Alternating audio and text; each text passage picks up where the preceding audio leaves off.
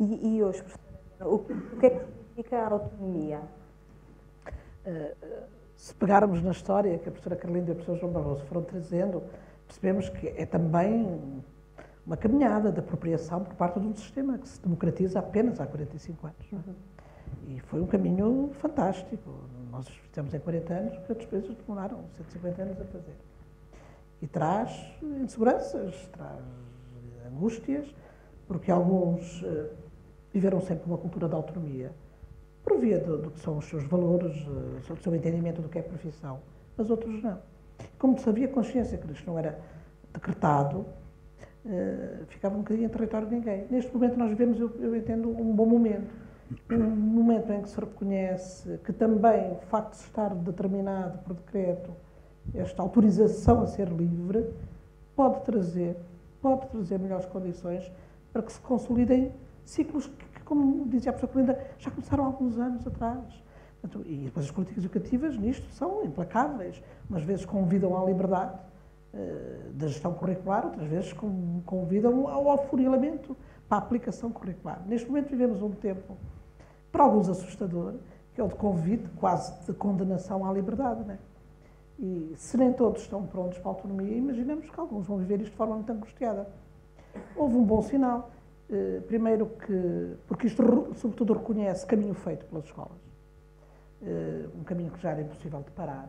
Havia escolas que tinham mantido, apesar dos ciclos de afunilamento eh, e um pouco mais autoritários, tinham mantido um trabalho relativamente livre, o que é o serviço aos alunos.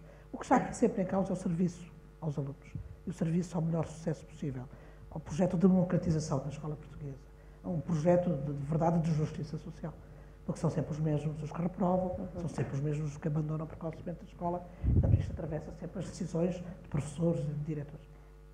Neste momento, o que o decreto e este quadro normativo possibilita é, é um outro respirar da escola para práticas de trabalho mais flexíveis, mais cooperadas, sobretudo mais contextualizadas ao perfil de cada escola, de cada território. Há aqui um sinal positivo, é que o documento e estes documentos são experimentados com o apoio voluntário dos diretores das escolas. E, portanto, o que foi também uma surpresa, porque quando o Secretário de Estado convida algumas escolas a experimentar, uh, responderam massivamente. Né? Foi um, começou até por ter algum susto. Né? 200 e quase 30 escolas disseram nós queremos ajudar as Agrupamentos. Uh, foi um pouco. Não há pilotos tão grandes. Do ponto de vista académico, como é que se apoia, monitoriza, do ponto de vista do sistema educativo e, e da própria estrutura do Ministério, como é que se faz o acompanhamento, a monitorização de tanta gente. Uh, público e privado, o que foi um momento muito importante. É que o privado e o público avançam juntos. É a rede da escola que está a caminhar juntas para outro tipo de trabalho. E eu acho isto um sinal interessante, que vale a pena potenciar. Não sabemos uh, como é que as coisas depois evoluem, mas neste momento há aqui uma noção de rede. A escola foi junta, 60 escolas da rede privada e as outras, e a diferença, as 180 da rede pública, fizeram o primeiro caminho o ano passado juntos. Este ano decretado, de facto, para todos, com esta possibilidade de, das, das escolas poderem escolher mexer ou não na sua matriz curricular. Porque sabia que não adianta por decreto, não há transformações por decreto, é preciso deixar que cada pessoa viva o seu próprio tempo de autonomia. Elas nunca estão prontas.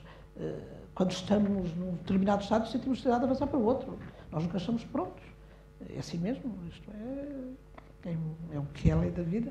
E, portanto, não vamos esperar por estar prontos. Estamos prontos à medida que nos apropriamos do tempo da liberdade, do pensar a escola, do desfazer a noção da turma, do desfazer a noção de aula. Não é uma coisa que se prepara antes, é uma coisa que se vive e se vai encontrando respostas. Paulatinamente. Ah. Neste momento, o que o quadro normativo prevê que todas as escolas, públicas e privadas, nos primeiros anos de cada ciclo, uh, se orientem a partir de um novo referencial para o currículo. É um referencial para o currículo, como dizia a professora Carlinda, que cumpre também o projeto de educação 2030, não é?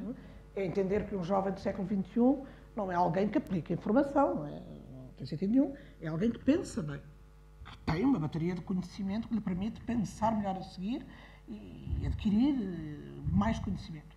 Mas, sobretudo, com pensamento crítico, com uma grande uh, originalidade na forma de pensar. O século XXI trará aos nossos jovens profissões que não existem hoje. Desafios profissionais, desafios pessoais, desafios familiares, desafios culturais que não é possível prever hoje. Portanto, a escola altera-se enquanto configuração, um espaço de formação. É, sobretudo, formar para o que pode vir a acontecer e isso diz respeito a cada indivíduo. Portanto, ele tem que pensar bem, ser original, eh, de facto, a questão da singularidade aqui é importante, criativo, criativo. E isto traz outro desenho para a escola, um desenho que cada escola, eu acho que encontrará a seu tempo, desde que lhe sejam dadas condições, oportunidades. A maior das oportunidades foi esta. Eles estão autorizados a pensar. Agora é preciso criar condições para que eles possam fazer este caminho. E as condições são ao nível da formação inicial à formação contínua de professores. Dos recursos, por aí fora, depois são as outras circunstâncias. Mas eu penso que é um aprofundar do caminho que tinha sido iniciado em 89.